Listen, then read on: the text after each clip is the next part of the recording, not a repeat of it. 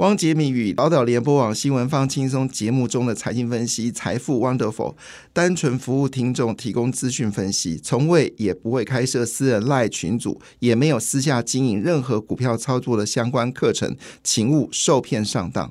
大家好，我是汪杰明。你现在收听的是 Wonderful 财富 Wonderful，麻烦你一定要订阅哦，并且打开小铃铛，叮当叮当，绝对让大家啊吸收最新的国际情势以及台股的发展，在理财投资上面也有杰明最新的知识跟观点哦。昨天的。道琼工业指数呢是涨了三百一十四点二五点哦，那连续两天收红，算是呃指数里面算是表现比较好的。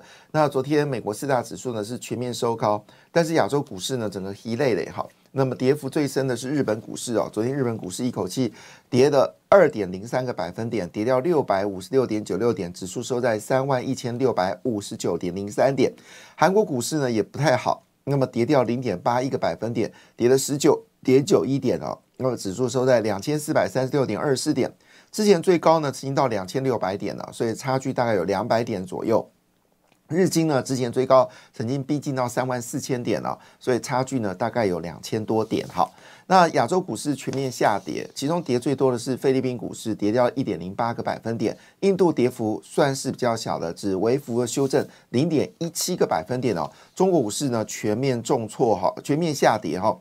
呃，除了香港恒生指数跌掉零点九七个百分点之外，上海跟深圳都是下跌的，其中深圳跌幅最深哦，跌掉一点四二个百分点。当然，主要原因是因为美国决定加大对于中国的半导体产品。好，做一个限制性的一个呃出货。好，当然回到了美股部分哦。昨天美国股市呢，非半指数上涨了一点四三个百分点，纳斯达克上涨一点二个百分点，而标准五百指数则上涨一点零六个百分点，非常的特别哦。那么主要因为事实上所有的消息看出来都没有上涨的理由，但是却是走高哈。呃，主要原因当然是因为嗯，市场看单市场对于这个以巴。在冲突呢，似乎可能没有想象的那么严重了哈。那么使得市场呢，这个恐慌指数在稍微冲到十九点之后稍微下滑。但市场还是认为说，油价每桶还是会冲上百元哦，对通膨还是会产生影响。而且美国的十年期指标率跟两年期利率利率全面走高，现在十年期指标利率已经到四点七一个百分点了，又比之前的四点六九呢又持续的往上攀升。而两年期的美债利率呢也走高到五点零九个百分点哦。那也有个坏消息，就是 iPhone 十五在中国的销量是令人失令人失望的哈。那种种消息呢，其实是坏消息，但但是大家为什么会上涨呢？主要原因是预期哦，就是呃美国的这个超级财报周呢，好，就是财超级财第三季的财报呢公布出来之后呢，市场应该会有一些乐观的氛围哈。那加拿大皇家银行资本市场策略师就是说。这一次来看哦，就是紧接着要公布的第三季财报呢，股价已经反映表明了财报会有良好的开始。另外一个叫 BMO 资本市场美国利率策略的主管呢，他叫呃 Lingin 哈，他就说价格走势并不反映投资者对以色列冲突改善的的这个前景，反映的是冲突未发现重大的升级啊。这个后面这句话我觉得比较重要，就是如果冲突没有。更大的一个升级的话，那股票市场就可能比较稳定了。但是还是担心会有重大的升级，所以有获利的要出场这件事没错，哈，因为这就这种事情很难说哪天，因为现在已经加了一个新的一个呃军事冲突，就黎巴嫩的真主党也加入战争了，所以现在是哈马斯真主党对以色列战争。那现在就看伊朗的动作，哈，那这个事情呢，到目前为止还没有结束哦。那现在以色列最新的状况是决决定要进入到这个，呃呃北呃这个就是真哈马斯的北部的这个区域哈，那加萨走廊北部，那往这个这是最新的消息。那因为加萨走廊北部呢比较好占领，好，但是南部呢就可能会非常血腥，所以这事情应该还没有那么快的结束哦。那市场分析认为呢，其实这一次的呃哈马斯有这么大的一个。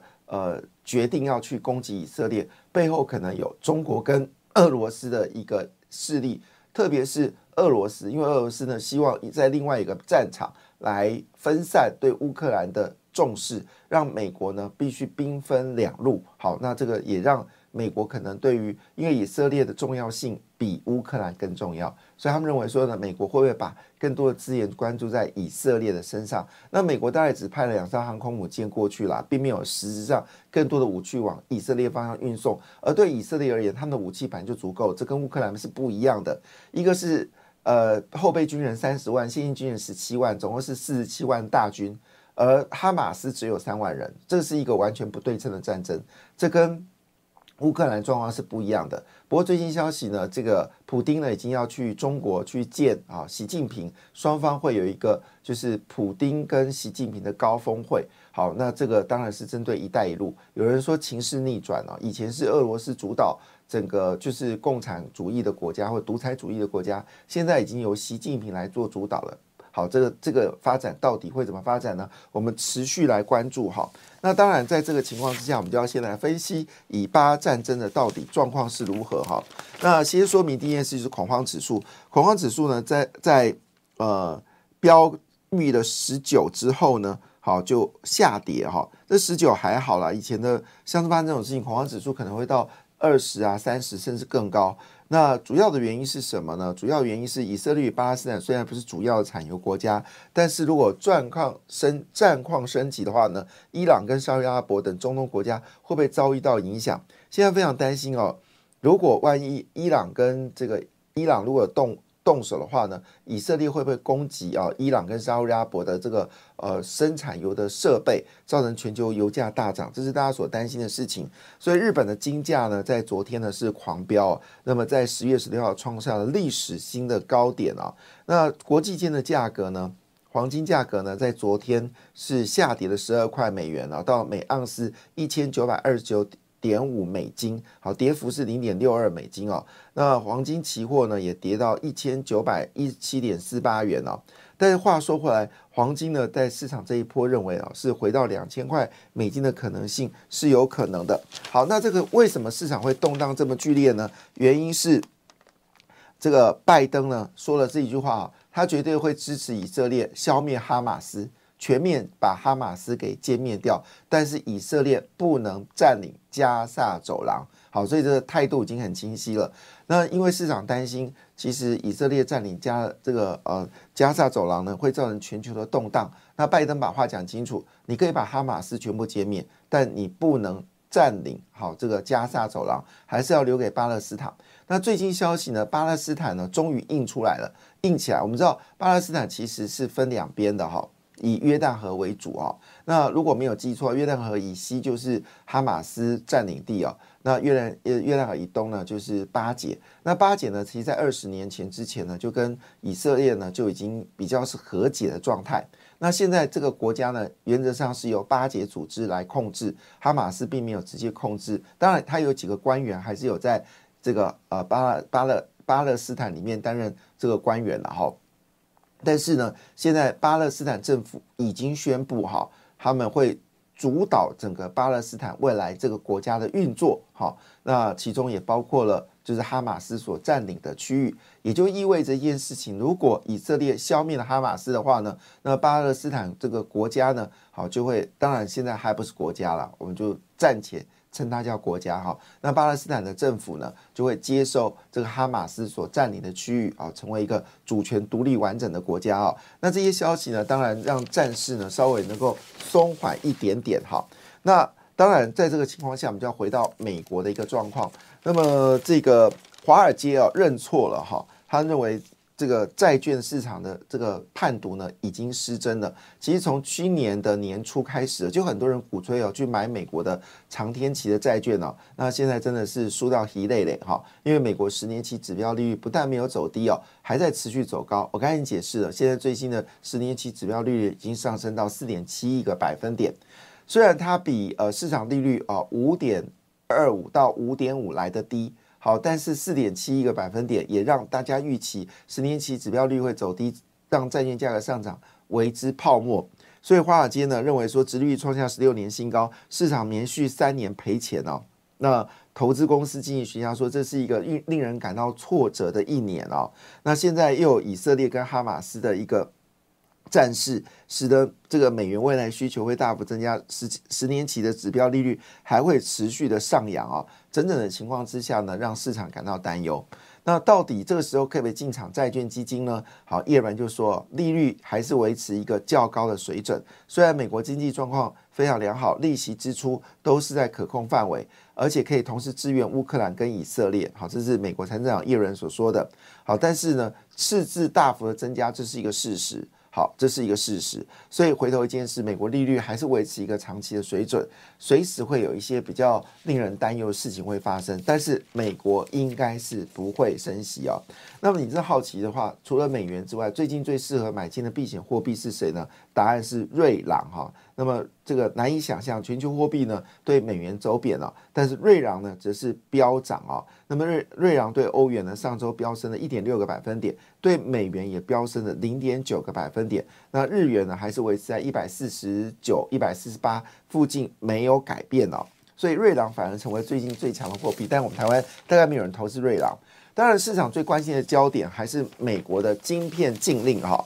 那华为能够出到五 G 的新手机，甚至五点五的这个 G 的新手机啊，这件事啊，美国商务部呢非常的脸面无光啊，所以呢，他们也发现到，其实中国的 IC 产业呢还是有一定的韧性啊。我前阵子听呃，昨天听到我们台湾一个官员啊说台股很有韧性哈，我第一次听过用韧性来形容股票市场。嗯，真的，我第一次听过哈。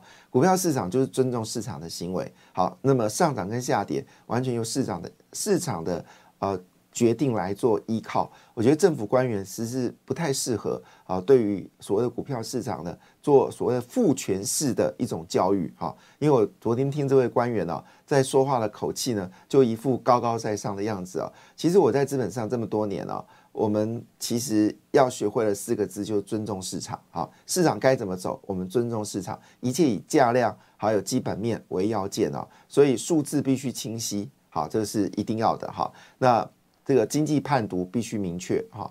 那最后一件事情就是要尊重市场啊，所以不会去呃父权式的说啊，台湾基本面好，台湾基本面哪里好啊？今年第四季。到底有没有百分之四的经济增长？没有人知道。今年的 GDP 保一是很辛苦的，所以基本面没有想象那么好啊。所以这位官员说台湾基本面很好，我不知道他是哪只眼睛看台湾基本面很好。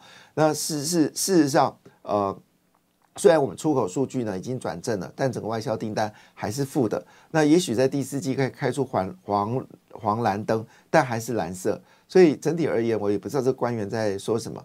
但是呢？坦白讲，跟这个官员对坐，你通常会赚钱啊。就是他说涨的时候呢，你做卖出的动作，你会赚钱；他说不会跌的时候，你做呃你他说会会跌的时候，你做买进的时候呢，是会赚钱的。这过去他大概发表了大概七次的谈话，事后证明啊，其实方向正好是相反的。那我希望这个官员真的啊，身为这么台湾的管金融管理最高官员啊。没有所谓的股票有韧性这个字眼，我在资本市场三十年了，我从来没有听到股票有韧性这个字眼。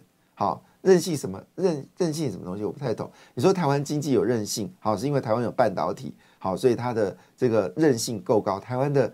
这个产业呢是属于中小型企业，好，采用的是所谓的生态的一种生态链的方式来生产，所以我们可以生产笔电，也可以生产手机，也可以生产这个呃低轨卫星，也可以生产网络设备，好，所以弹性很大，也可以生产电动车，这个我同意。所以台湾的经济是有韧性的，但股票有韧性，坦白讲，三十年来从没有听过股票有韧性这个字眼，嗯，我蛮佩服这位啊台湾金融业的最高。管理单位的这个主持人啊，这位呃呃主委哈，说出这样奇奇怪怪的话，但是我们必须问一个问题，就是说，到底市场的变化是有多剧烈呢？好，那现在美国的晶片禁链呢，已经烧向了中国的 IC 设计厂，而且直接呢调整当前的晶票晶片红线的标准，特别是对 AH 八百晶片可能在劫难逃。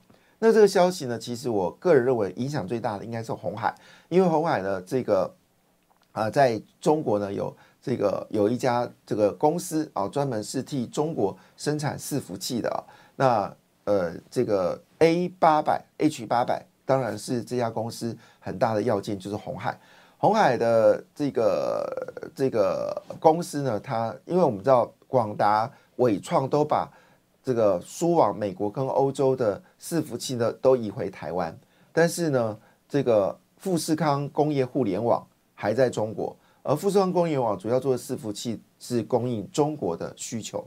那前阵子呃有传出来中国的这些晶片商买了很多晶片嘛哈，所以呢，当时红海的业绩有稍微起来一点点，但事实上证明一件事，如果你要供应到美国跟欧洲的话，其实伺伺服器厂商是不会下单给红海的，因为你在中国生产，所以必须要下单给像是伟影，好，这个纯度最高的就是伟影啊，就是整个伺服器纯度最高就是伟影嘛，第二名是技嘉，第三名是广达。好第四名是英业达，好，就是你真的要称上伺服器这些公司，所以红海应该不是最大的受益者。那辉达呢？当然面临到就是有关入规 A H 八百在劫难逃的一个情况之下，啊，当然一定有厂商会受到影响啊。那么这个受到影响的厂商呢，一定是有的。好，不过呢，话说回来，这个辉达当然也不是省油的灯，好，它决定呢要把最新的一代 A I 晶片呢，叫 B 一百。提前在明年第二季会发表，那这个也当然会刺激更多的市场的一个需求啊。那我们继续来啊观察。当然，我们知道龙潭案呢，已经确实是应该是没有了哈。那因为这个在正大的某位教授的领导之下呢，好，这位正大这个教授呢，他本业就是抵挡啊政府啊去收购民间土地来做经济的发展，好，这是他的直至。好，所以在台南有看到身影啊，这次龙潭也有看到身影，果然他成功了。但我要说一句话，这件事情呢，会让龙潭那些土地呢，永远维持现貌。就是台湾的经济在发展的过程当中，他们就是古老的哦这个现貌。当然有人说这个也是件好事，好，但是呢，坦白讲。这个日本呢，这不一样。日本熊本呢拿下了台积电之后呢，最近我们很多银行呢都跑去日本熊本开分行，所以经济要选择往上跟往下。那龙潭人已经做了决定了。好，当然大家很在意还是 AI 的产业到底有没有机会往上走高，成为大家所关心的焦点呢？哈，那先讲两个好消息。第二消息呢是美国最受欢迎的 CEO 呢，好已经出来出炉了。黄仁勋呢是第一名啊，他是辉达的总 CEO，那夺冠呢，因为主要是 AI 的光芒加持哦，员工满意度呢冲到九十六个百分点。超越了苹果的库克跟超伟的苏姿峰哦，那么苏姿峰曾经是全美最受的 CEO 之一哦。那第二名是谁呢？是沃玛的麦克米伦哈。那第三名呢，叫做 Payroll Auto Networks 的奥罗拉。好，那库克是第四名哦。那第五名是 Data Bricks。好，那第六名是 Autodesk。然后第七名是 Service Now。好，第五是超维，第六是 Visa。好，所以可以看到前十名里面大概有五家公司呢，都是跟科技有关的，所以美国的科技业还是一个主流，毋庸置疑。哈，这是第一个好消息，表示呢，其实黄仁勋还是蛮强的。那黄仁勋要来台湾玩，可能对 AI 的这个呃，不是玩啊，来台湾拜访供应商。可能它所到之处，那些股票都可能有机会往上走高。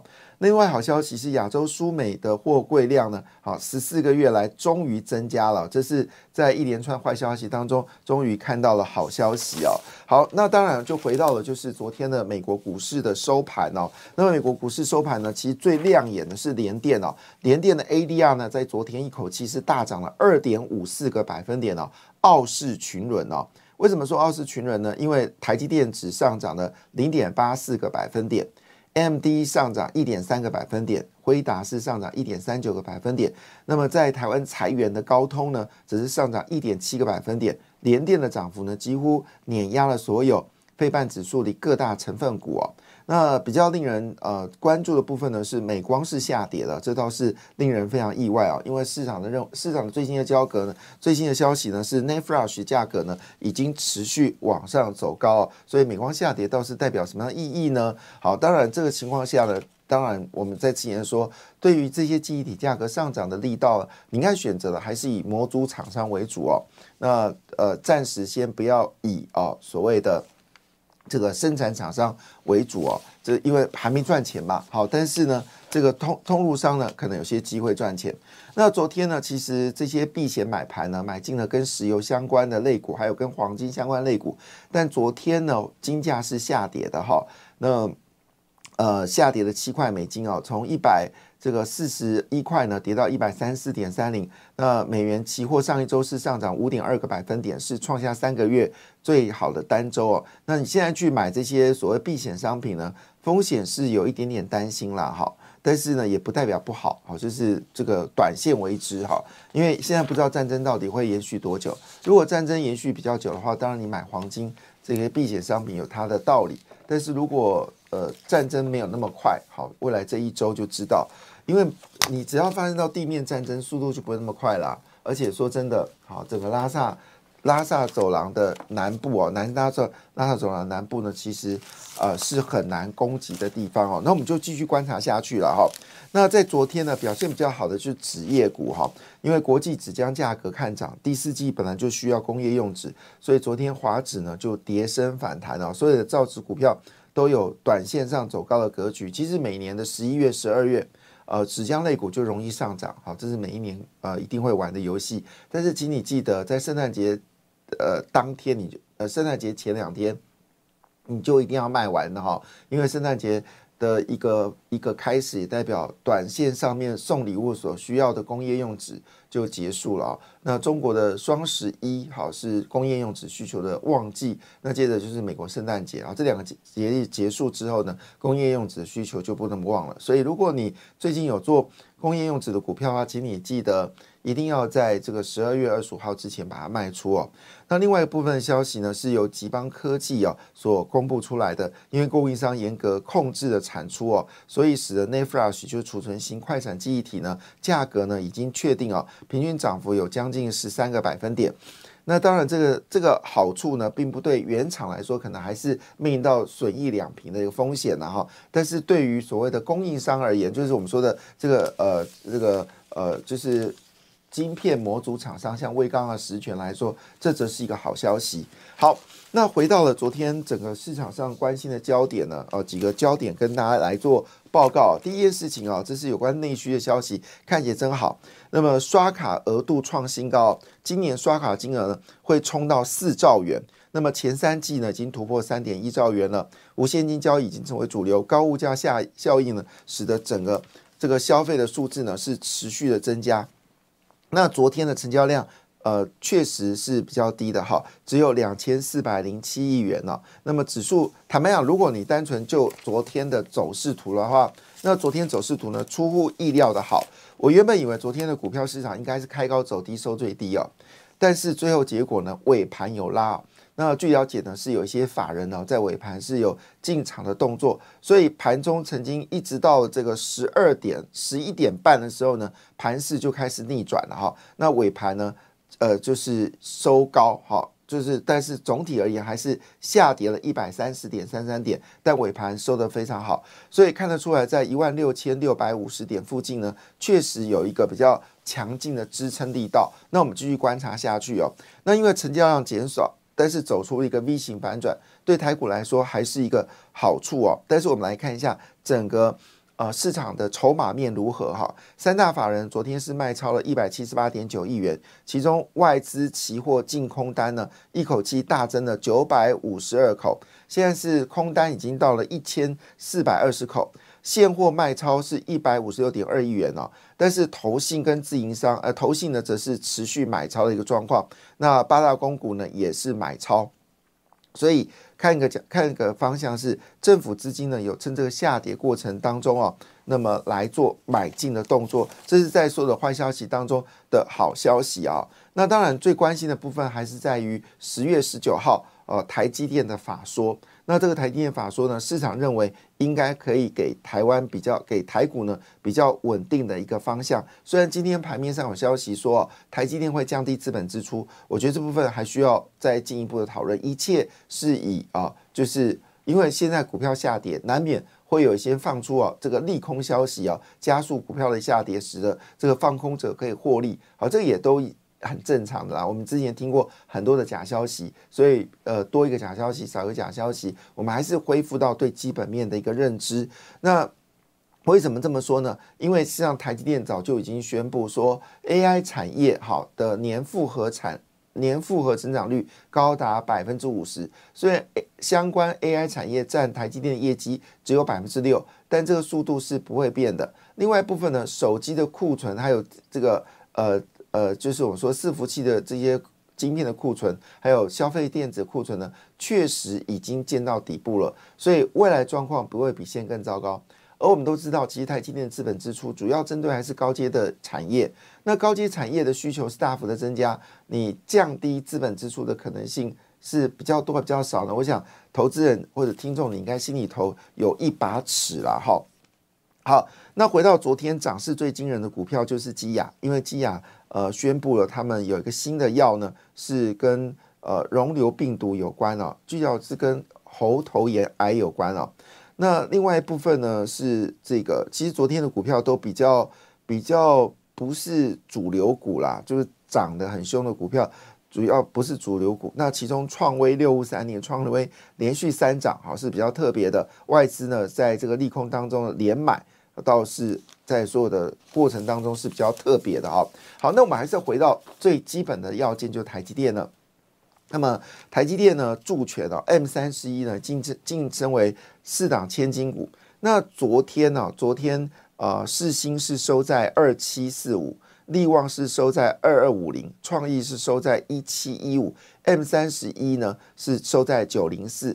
那有人认为说 M 三十一呢有机会晋升为第四个千金股哦。那到底是怎么回事呢？怎么会有这样的一个消息呢？因为呃，相关的公司呢，其实都公布了业绩哦。那么业绩看起来真的还算是不错哈。那么其中 M 三十一呢，是呃，它主要是在这个 Foundation IP 呢扮演的角色。Foundation 就是基础，IP 就是我们说的制裁权。它在基础制裁权里面扮演的关键的角色。对于所谓的呃高速运算来看呢，具有画龙点睛的一个状态。那另外一部分呢，它另外一个产品呢叫做界面 IP interface IP 呢，需求就上升了。那相关的数据传输协议呢，M 三十一是其中的佼佼者。所以呢，呃，它的季增呢是二十四点三，年增呢是三三点七。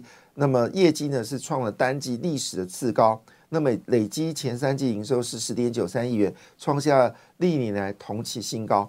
所以人为说，这个 M 三十一突破一千元呢，只是时间问题啊。那么同时间呢，利旺啊，也利旺现在股价呢是二二五零啊，那它是从这个七百块开始涨起。那我在节目上面有跟大家说，我的投顾的好朋友说一定要买利旺，他认为利旺将来会变股后啊。好，所以那时候的股价呢才大概八百多块，这才曾几何时啊？哎，大家有印象啊？我们都有录音录影哈。我们之前在这个。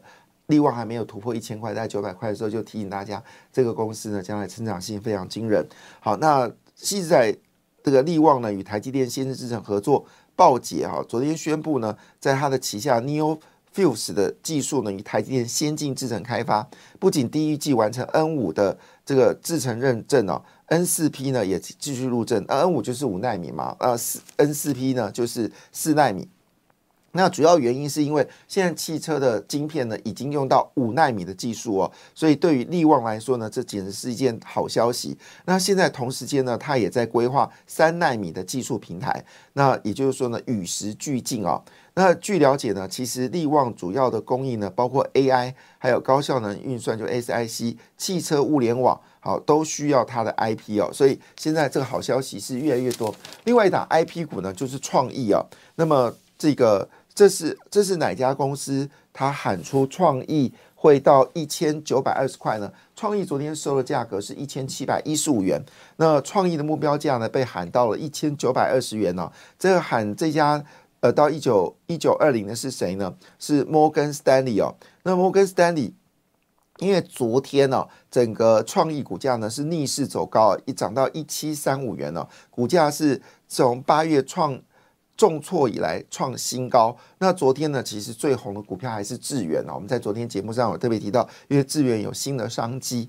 好，那细思材概念股呢，第四季以来哦，从过去的表现来看，去年第四季、前年第四季其实都很凶悍。好，第四季那 I P 完涨完就涨 I C 设计嘛。不过今年 I C 设计已经先动了，包括包括联发科，还有呃这个联勇，好，还有呃。